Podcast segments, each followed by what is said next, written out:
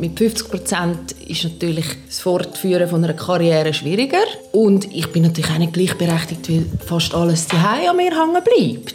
Wenn man alles privaten Initiativen überlassen würde, dann dauerte es noch 257 Jahre, bis Frau und Mann in der Wirtschaftswelt gleichgestellt wären. Der Mann verdient gut, es ist gar nicht notwendig, oder, dass die Frau geht arbeiten Wenn es zu einer Trennung kommt, dort sind die Frauen manchmal fast ein bisschen naiv unterwegs. Naiv unterwegs. Sind wir Frauen das? Erzählen wir unseren Töchtern fröhlich von Gleichstellung, arbeiten zufrieden in unseren Teilzeitjobs und hocken in Wirklichkeit blind in der Falle? Das ist die These in der dritten Folge der Gender-Falle, eine Podcast-Serie von SRF Hotspot, die überprüft, wie und wo wir alle vielleicht unbewusst die immer gleichen Geschlechterstereotypen weitergeben, obwohl sie uns schaden.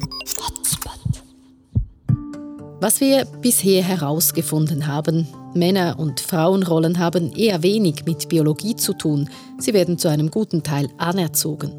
Dass wir alle diese Rollen leben, hat für Männer einschneidende Konsequenzen. Sie sind kränker, sterben früher und manch einer verliert bei einer Scheidung seine Kinder. Jetzt geht es um die Frauen. Die sind schon länger auf dem Gleichstellungsradar. Häusliche und sexuelle Gewalt, tiefere Löhne, schlechtere Bildungschancen längst bekannt, ja, aber wie einschneidend sind diese Probleme heute noch? Das klären wir an einem Beispiel, dem Familienmodell. Auch wenn in der Schweiz heute sehr viele Mütter berufstätig sind, sind sie doch immer noch die, die mehrheitlich zu Hause bleiben und dort den Laden schmeißen.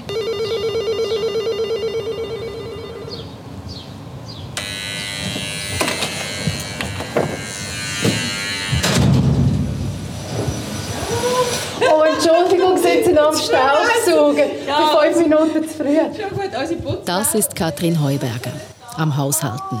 Eine große Frau mit viel Energie. Zwei Kinder im frühen Schulalter hat sie, daneben einen 50-Prozent-Job als Gerichtsschreiberin. Sie ist studierte Juristin und Ehefrau von Raphael Golter. Er ist in der Zürcher Stadtregierung. Beide sind sie in der SP und damit eigentlich nicht ein Paar, bei dem man diese klassische Rollenteilung erwarten würde. Sie leben ja das häufigste Modell, oder? Er 100, sie zwei bis drei Tage. Das ist wirklich der absolute Regelfall in der Schweiz.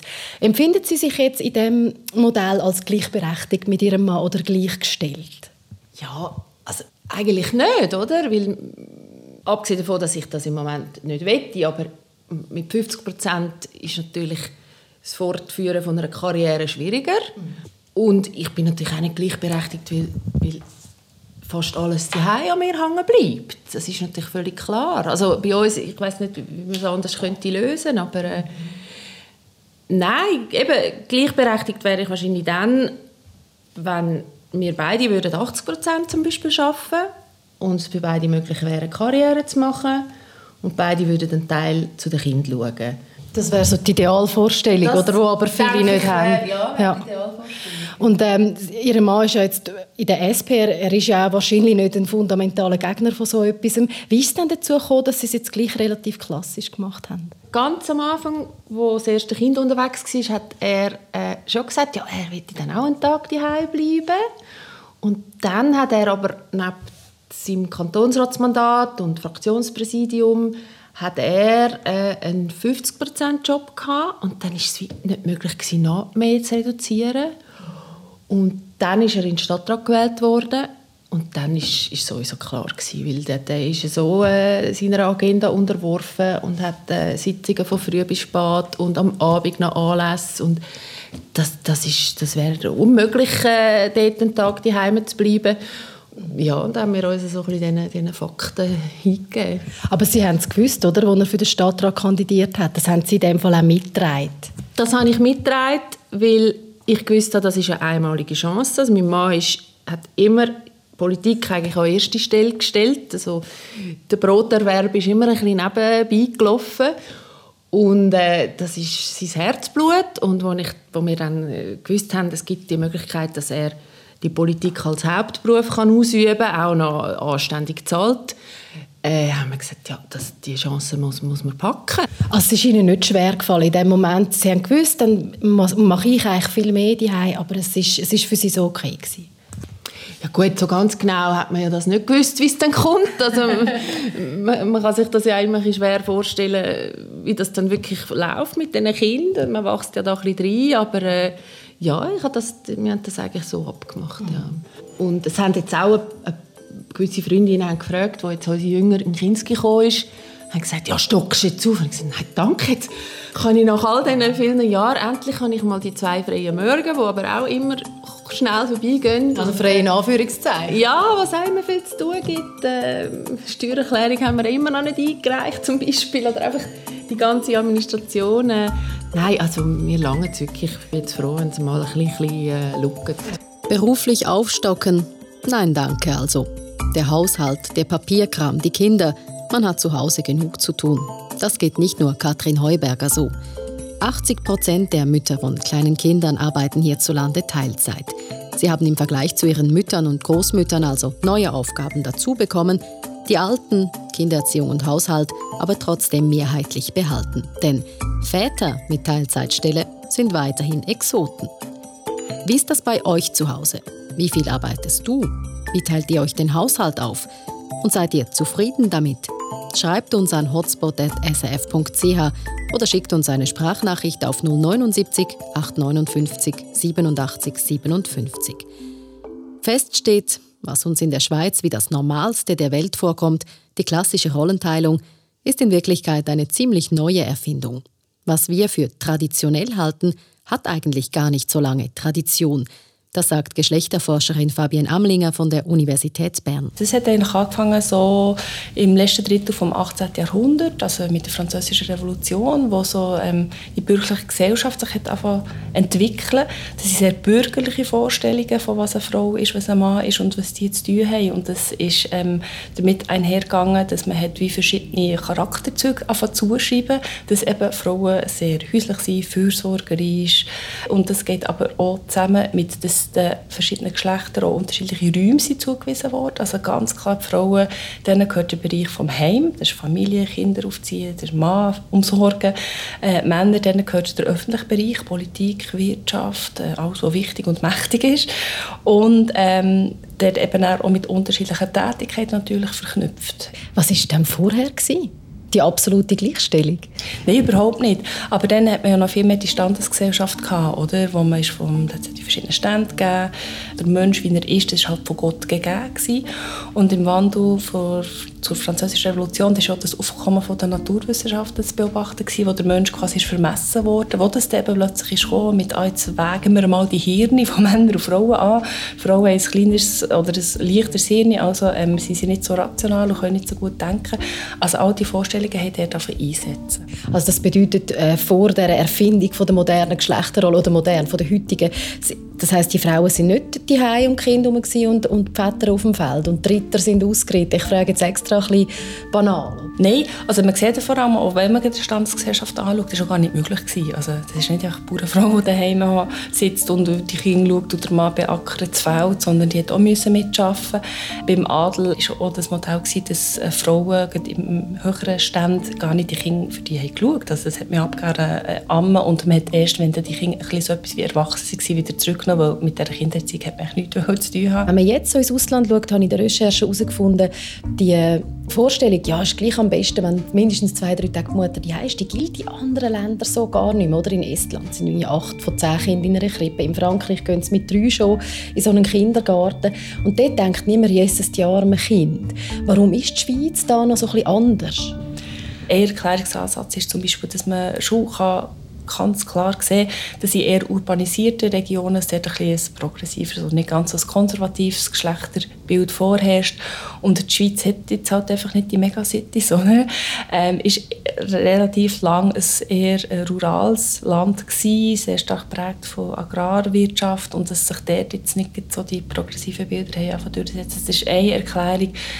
Ähm, da gibt es aber mit dem politischen System, es hat Frauen so lange draußen gewesen und dort auch nicht haben, eben sich können einbringen Das ist ein anderer Ansatz. Also ich könnte hier noch ganz viele aufzählen. Ich sehe glaube einfach, wie komplex das ist. Es gibt nicht eine einfache Antwort. Ich kann das auch nicht in einem Satz so erklären. Die Schweiz ist ländlich, etwas gemächlicher unterwegs in die Moderne. Und natürlich, dass viele Männer hierzulande schlicht genug verdienen, dass die Frauen nicht zwingend dazu verdienen müssen, ist auch ein Fakt. Deshalb unser klassisches Rollenmodell. Wo Gleichstellung für viele heißt, dass die Mutter auch ein, zwei Tage berufstätig ist. In vielen anderen Ländern reiben sie sich die Augen, wenn sie das hören. Wir sind wirklich konservativ unterwegs. Wie sehr, das zeigen die Zahlen des Bundesamts für Statistik. Fakt 1. 60 Prozent der Frauen haben ein Teilzeitpensum. Bei den Müttern mit kleinen Kindern über 80 Prozent. Fakt 2. In 67 Prozent aller Familien trägt eine Frau die Hauptverantwortung für den Haushalt. Fakt 3. Eine Mehrheit der Männer in der Schweiz ist der Meinung, dass sich die Mütter meist besser um die Kinder kümmern können. Bei den Frauen denkt fast die Hälfte ebenfalls so. Fakt 4. Vielleicht der interessanteste. Wunsch und Wirklichkeit klaffen weit auseinander. Fast jedes zweite Paar wünscht sich eine gleichwertige Rollenteilung. Nur jedes zehnte lebt sie. Und umgekehrt, nur 30 Prozent der Elternpaare finden die klassische Rollenteilung eigentlich ideal, aber 50 Prozent organisieren sich trotzdem so. Frauen und vor allem Mütter arbeiten also mehr Teilzeit. Für die Karrierechancen ist das natürlich nicht ideal, aber den meisten ist es das wert. Die Kinder aufwachsen sehen, da sein, wenn etwas ist, klar. Stellen sich bloß zwei Fragen. Warum gilt das offenbar nur für die Mütter, nicht die Väter? Und wie riskant ist es eigentlich, sich als Frau finanziell abhängig zu machen? Das will ich von einer Fachperson wissen. Romina Mutter heißt sie, ist beim Vermögenszentrum in Zürich Spezialistin für Vorsorge. Sie sagt, für Mütter, die Teilzeit oder gar nicht berufstätig sind, ist das erste Gebot heiraten. Ich glaube, da dürfen wir sagen, oder? wir sind äh, der, der konservative Weg mit der Heirat. Dort ist man noch ein bisschen besser abgesichert. Solange alles gut laufen tut, man zusammen kann alt werden, sich gegenseitig unterstützen, ähm, kann das ganz gut funktionieren. Es kann also tut es aber nicht immer. Fast in jedem zweiten Fall nämlich, wenn es zur Scheidung kommt. Natürlich für die Zeit der Ehe wird die Frau an AHV und Pensionskasse des Mannes beteiligt. Er muss teilen, das hilft ihr. Nur. Ich sage jetzt mal ein Extrembeispiel. Sie hat gar nicht geschafft die letzten Jahre, wo sie verheiratet war. Und sie ja, wird mit 45 geschieden. Ähm, dann kommt es natürlich darauf an, was kann sie ab 45 bis zur Pension ähm, nachher noch eine Vorsorge weiter aufbauen.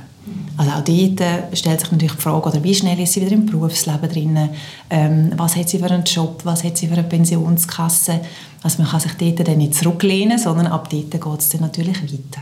Das heißt, die Vorsorgegelder des Ex-Mannes aus der Zeit der Ehe, sie reichen oft nicht. Wie viel genau fehlt, das hängt davon ab, was für einen Beruf die Frau hat, mit welchem Lohn, in welchem Pensum und welchen Leistungen in der Pensionskasse. Dass es aber nicht einfach um ein paar Franken geht, sondern ums Lebendige, auch bei gut ausgebildeten Frauen, das zeigt Romina Mutters Rechenbeispiel. Wenn man vor, eine, Frau verdient 100.000 äh, Franken, ähm, hat sich mit 35 dazu entschieden, ähm, das Pensum zu reduzieren, weil sie ein Kind bekommen hat auf sagen wir 40 Prozent, was so ein, ein Klassiker ist. Und dann tut sie in zehn Jahren das Pensum auf 60 und auf 80 Prozent wieder erhöhen. Also wahrscheinlich so ein, ein klassischer Fall, wie es häufig vorkommt in der Schweiz. Ähm, was heißt das finanziell? Hätte die Frau das Leben lang die 100'000 Franken verdienen und auch äh, in der Pensionskasse können abrechnen dann hätte sie im Alter äh, einen Betrag von rund 450'000 Franken beieinander gehabt. Jetzt hat sie aber das Pensum reduziert und so fehlen schlussendlich fast 200.000 Franken. 200.000 Franken, die im Alter fehlen. Rechnet man das auf einen Monat aus, ab der Pensionierung bis zum statistischen Todeszeitpunkt, es sind satte 800 Franken pro Monat. Haben oder nicht haben. Wobei im Beispiel die 100.000 Franken ja ein sehr guter Lohn sind. Verdient Frau weniger, kommt sie oft gar nicht erst in die Pensionskasse hinein. Tückisch kann da das Pensionskassenreglement sein. Ähm, es geht ähm, in erster Linie um den sogenannten Koordinationsabzug. Das heißt, äh, in der Schweiz wird in der Regel nicht der ganze AHV-Lohn in der Pensionskasse versichert, sondern da man schon Leistungen bekommt aus der ersten Säule, macht man dort einen sogenannten Koordinationsabzug. Der beträgt rund 24.000 Franken pro Jahr und Je nachdem, was sie für eine Pensionskasse haben, wird der im Teilzeitgrad angepasst oder eben nicht. Das heißt, wenn Sie eine Pensionskasse haben, wo der im Teilzeitgrad anpassen tut, wenn wir ein Beispiel machen, Sie arbeiten 50 Prozent, dann wird Ihnen nicht die rund 24.000 Franken abgezogen, sondern eben nur rund 12.000 Franken. Dann spielt es nicht so eine Rolle, ob jetzt da Mann und Frau auf 80 Prozent reduzieren ähm, oder nur eins. So, wenn aber der Arbeitgeber oder die Pensionskasse den vollen Koordinationsabzug machen tut, dann schränkt es natürlich ein. Schwierig, teuer und noch einigermaßen okay, wenn man als Frau verheiratet war. Für Frauen ohne Trauschein ist die Situation dann noch um einiges dramatischer. Problematischer sieht es aber aus, wenn jemand nicht verheiratet war. Weil dort findet von Gesetzes wegen kein Splitting statt, weder in der ersten Säule noch in der zweiten Säule. Mhm. Und ich glaube, das sind sich heutzutage doch viele Leute, die im Konkubinat leben, nicht ganz bewusst. Kein Splitting. Das bedeutet, es gibt bei einer Trennung nichts für die Frau, die Teilzeit gearbeitet und die Kinder betreut hat. Nichts. Ist das eine private Sache, sich so zu entscheiden, Abstriche zu machen bei der Rente? Natürlich, wir leben in einem freien Land, zum Glück. Allerdings hat das Rentenloch der Frauen und Mütter nicht nur Folgen für sie selbst, sondern auch für die Allgemeinheit. Fakt 1. Frauenrenten sind im Schnitt 37 Prozent tiefer als Männerrenten. Das zeigen die Zahlen des Bundes. Und die Zeitschrift Beobachter hat berechnet, die meisten Männer haben zusätzlich zur AHV eine Pensionskassenrente. Bei den Frauen hat fast die Hälfte keine. Fakt 2. Das Rentenloch betrifft nicht nur Mütter, sondern die Frauen generell. Auch da ist die Statistik klar. Das liegt unter anderem daran, dass Frauen grundsätzlich weniger verdienen. Fakt 3. Entsprechend sind laut Caritas zwei Drittel der Menschen, die im Alter Ergänzungsleistungen brauchen, weiblich. Frauen sind auch öfter angewiesen auf Sozialhilfe. Der Staat muss ihnen also deutlich öfter aushelfen als Männern. Fakt 4. Laut einer Studie der Beratungsfirma BCG sind in der Schweiz 50.000 Akademikerinnen zu Hause mit den Kindern. Obwohl ihre Ausbildung den Staat insgesamt fast 6 Milliarden Franken gekostet hat, fließt also nichts Handfestes zurück. Fakt 5. Frauen arbeiten öfter Teilzeit. Laut einer Untersuchung der Universität St. Gallen bekommen sie deshalb weniger Verantwortung, weniger Lohn und weniger interessante Projekte. Das lässt sich später meist nicht aufholen. Das ist die Genderfalle für uns Frauen. Wir fühlen uns vielleicht gleichgestellt, sind es aber nicht. Und auch wenn wir aus Leidenschaft einen Beruf mit weniger Lohn ergreifen oder den Kindern zuliebe gerne auf Karriere und Geld verzichten, sind es eben doch häufig nur wir, die das tun, nicht die Männer. Wenn man also aus der Falle heraus will, weniger Frauen, die sich finanziell ruinieren, weniger Männer, die ihre Kinder nach Trennungen kaum noch sehen, ohne dass es den Kindern schadet, versteht sich, was müsste man machen? Die Mutter in unserem Beispiel, Katrin Heuberger, die Juristin mit dem Berufspolitiker als Mann hat einen Vorschlag, der ganz früh ansetzen würde. Die Rollenverteilung fängt eben schon an mit dem Mutterschaftsurlaub, oder? dass die Mütter dann lange daheim bleiben und sich alles aneignen, was mit den Kindern zu tun hat. Und irgendwann hat man es dann im Griff und die Männer natürlich nicht. Und vielleicht wäre das eine Lösung, dass man eben, würde sagen, den Elternurlaub, dass man den eben aufteilt, dass die Männer auch die Möglichkeit haben, ein bisschen daheim zu bleiben, dass sie dort eben auch schon reinkommen, dass dort äh, die Weichen gelegt werden, dass eben beide sich beteiligen. Da wären wir also beim Ewig-Thema. In der Schweiz sind schon zwei Wochen Vaterschaftsurlaub umstritten. Für einen Elternurlaub bräuchte es ein gewaltiges politisches Umdenken. Nur, natürlich sind viele Menschen aus verschiedenen Gründen gegen einen solchen Elternurlaub und der Staat soll ja neutral und für alle da sein. Darf er also überhaupt eingreifen und eine modernere Rollenteilung fördern? Das kläre ich mit Sabine Gorgi. Sie ist Inlandredaktorin bei Radio SRF. Ja, die Bundesverfassung ist klar. Gleichstellung ist ein Kernanliegen des Staates. Kommt dazu, der Staat, der hat handfeste Interessen an gleicher Rollenteilung, denn es braucht die Frauen schlicht und einfach im Arbeitsmarkt. Der Fachkräftemangel lässt grüßen, teure Ausbildungen sollen rentieren Und letztlich fördert der Staat eben auch die klassische Rollenteilung, wenn er nichts ändert am heutigen Stand. Wir haben die Stichworte gehört, Steuerprogression, Koordinationsabzug, teure Kitas, fehlende Tagesstrukturen. Wenn man alles privaten Initiativen überlassen würde, dann dauerte es noch 257 Jahre, bis Frau und Mann in der Wirtschaftswelt gleichgestellt wären. Das sagt das WEF in seinem neuesten Global Gender Gap Report. Also gut, was, was kann der Staat denn machen? Was kann die Politik tun, um Gleichstellung, die eben nicht umgesetzt ist, zu fördern für Frauen und Männer? Ja, die Stichwörter, die sind schon gefallen. Vaterschafts- oder gar Elternurlaub, auch wenn das teuer wird. Aber das Gegenargument ist, für Militär sind Absenzen ja auch möglich. Weitere Möglichkeiten sind Teilzeitmodelle auch für Väter ermöglichen, und zwar ohne, dass es eine Ausnahme ist. Jobsharing-Modelle auch in Führungsetagen, Frauenquoten und strengere Lohngesetze. Zu den Lohngesetzen muss ich noch sagen, das Parlament hat letztes Jahr im Rahmen der Aktienrechtsrevision beschlossen, dass Arbeitgeber mit mehr als 100 Angestellten ihre Löhne periodisch überprüfen müssen, ohne Konsequenzen notabene. Ob das reicht, um die unerklärliche Lohndifferenz in der Schweiz auszumerzen, das wird sich zeigen. Ich bin da skeptisch. Dann gibt es noch weitere Vorschläge, zum Beispiel die Steuerprogression abmildern, damit nicht der Lohn der Frau ganz für die Kita draufgeht. Oder man könnte die Familienabzüge erhöhen. Beides mit dem Ziel, es muss sich lohnen, arbeiten zu gehen, und zwar für beide, Mann und Frau. Gut, jetzt haben wir diese Stichwörter gehört. Warum sind denn diese Vorhaben in der Schweiz offenbar schwieriger durchzusetzen als im Ausland?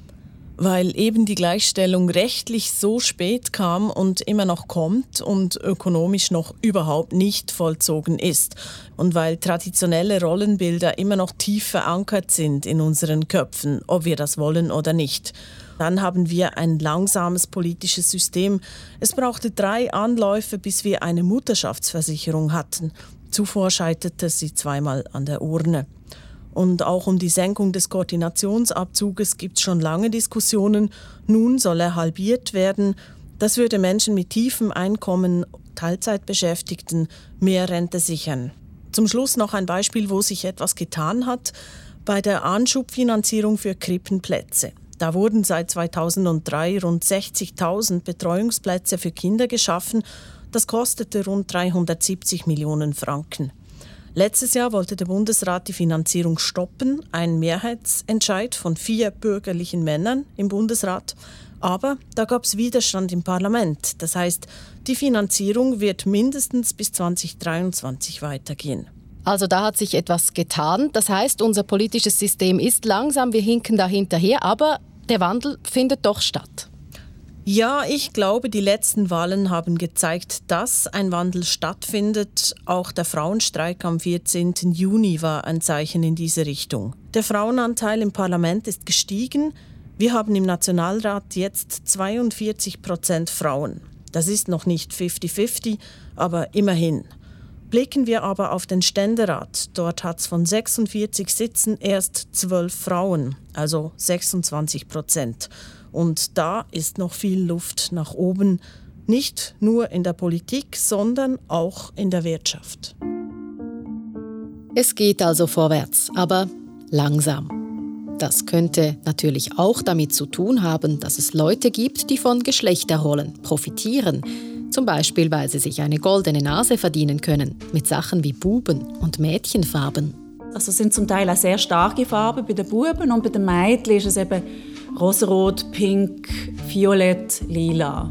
Und das ist eben seit den 90er Jahren. Ja, genau. Das kennen wir ja, dass viele Mädchenspielsachen rosa glitzern und auch der Frauenrasierer noch pink sein muss. Aber es sind auch Produkte gegendert, von denen wir es vielleicht weniger erwarten würden und es weniger deutlich merken. Von der Versicherung bis zum Getränk. Darüber sprechen wir in der nächsten Folge. Die Genderfalle eine Podcast-Serie von SF Hotspot. Produktion Maybrit Horlacher und mein Name Isabel Meissen.